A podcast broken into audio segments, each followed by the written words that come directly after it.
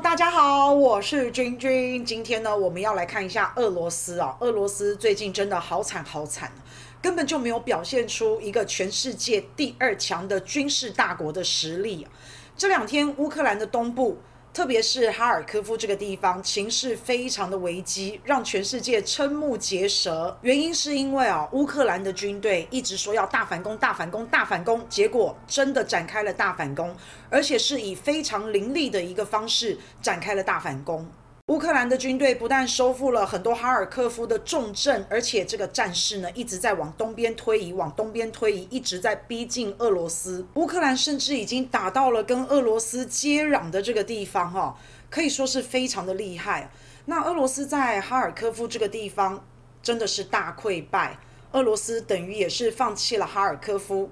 俄罗斯现在又把整个的战略重点转移到了。顿巴斯地区，我们看到的卢甘斯克、顿内茨克，反正在哈尔科夫这个地方哦，俄罗斯不管怎么说，它就是个大失败。乌克兰要喊着大反攻，已经喊了好久好几个月了，可是没有想到，短短就这么几天而已，真的情况大逆转了，大反攻传来了捷报好消息耶！你很难想象哦，俄乌战争开打到现在都已经六七个月了。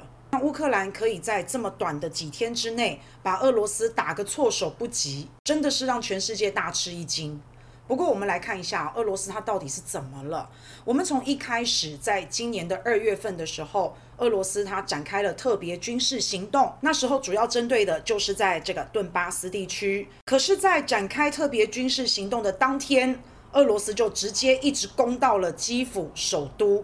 展开了猛烈的狂轰乱炸，那那个时候大家都在猜嘛，啊，搞不好俄罗斯是想要把整个乌克兰都拿下，直接直捣黄龙，直攻基辅，直接要颠覆泽连斯基的政权。那个时候大家也都还在想说，哎呀，俄罗斯一定是要速战速决，一定是要发动闪电战，可能一个礼拜、两个礼拜，可能乌克兰就兵败如山倒，就完蛋了。但是没有想到啊，后来美国也好，西方北约也好，他们密集的资助乌克兰，那个时候，哎，俄罗斯开始撤退了，这就是所谓的第二阶段。军事行动，俄罗斯从基辅附近撤退之后，就把重点集中在乌克兰的东半部，尤其是顿巴斯地区。那时候说好要解放顿巴斯地区，包括了卢甘斯克，包括了顿内斯克。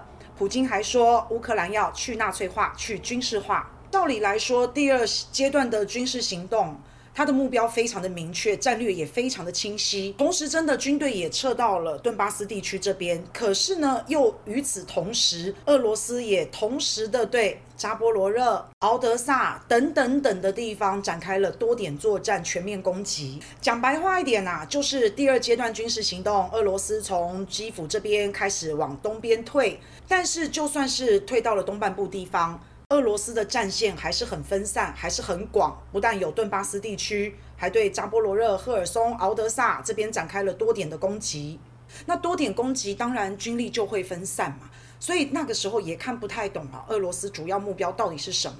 你是想要拿下整个乌克兰，还是你是想要解放顿巴斯地区、顿内茨克？卢甘斯克，还是俄罗斯？你想要从乌克兰整个东边到乌克兰整个南边，从亚速海到黑海，把乌克兰东南半部整块领土拿下？反正就是看不懂。那如果战略不清晰，大家不知道你要干什么的时候，不管是前线作战的官兵也好，指挥部也好，当然他们就无所适从嘛，就会盲从啊。所以从这一次啊。乌克兰的大反攻拿下了哈尔科夫，俄罗斯军队大溃败。其实可以看得出来，俄罗斯它整个协调指挥好像不太灵敏啊，好像不太协调哈。再来啊，俄罗斯可能真的也太轻敌了，没有想到乌克兰人民还有军队战斗意志这么的高昂，然后也没有想到美国、北约这些西方国家在财政、在军事上对于乌克兰的支持是这么的有决心啊。这西方世界呢，就是叫乌克兰打，你们就一定要打到底，一定要打赢这场胜仗。所以美国西方很有决心，乌克兰的军民战斗意志也非常的高昂。那俄罗斯呢，又有点轻敌，把战线拉得太长太广，认为自己应该没有问题，妥当妥当了哈。不过现在啊，普京在之前一阵子才在征兵，要多增加十三万的兵力，也就是说，可能现在。在俄乌战争的战场上面啊，俄罗斯的兵力可能有不足的情况，前线战力可能不足啊，所以现在才要赶快征兵嘛。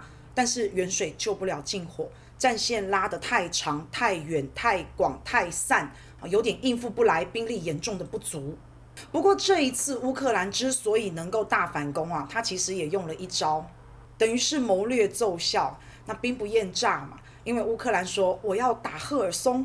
好，一直放话说他要打的地方是赫尔松，所以俄罗斯军队呢就真的相信了这个圈套，所以就把兵力呢回防在赫尔松。没想到乌克兰打的是哈尔科夫，那这同时也就表示啊，俄罗斯的侦查的能力、收集情资的能力是不太够的，所以才会相信乌克兰骗人嘛，所以才会上了乌克兰的当。乌克兰使用了调虎离山之计，声东击西，就把俄罗斯千辛万苦拿下的哈尔科夫一下子把它击溃了。这真的是让人太惊讶了，尤其是在哈尔科夫的现场，大家可以看到，简直是丢兵卸甲，遗留下来的物资、装备、武器，就可以看到俄罗斯军队基本上就是仓皇逃逸，非常的狼狈啊。我是不晓得俄罗斯的高层他们的指挥部到底了不了解这个状况。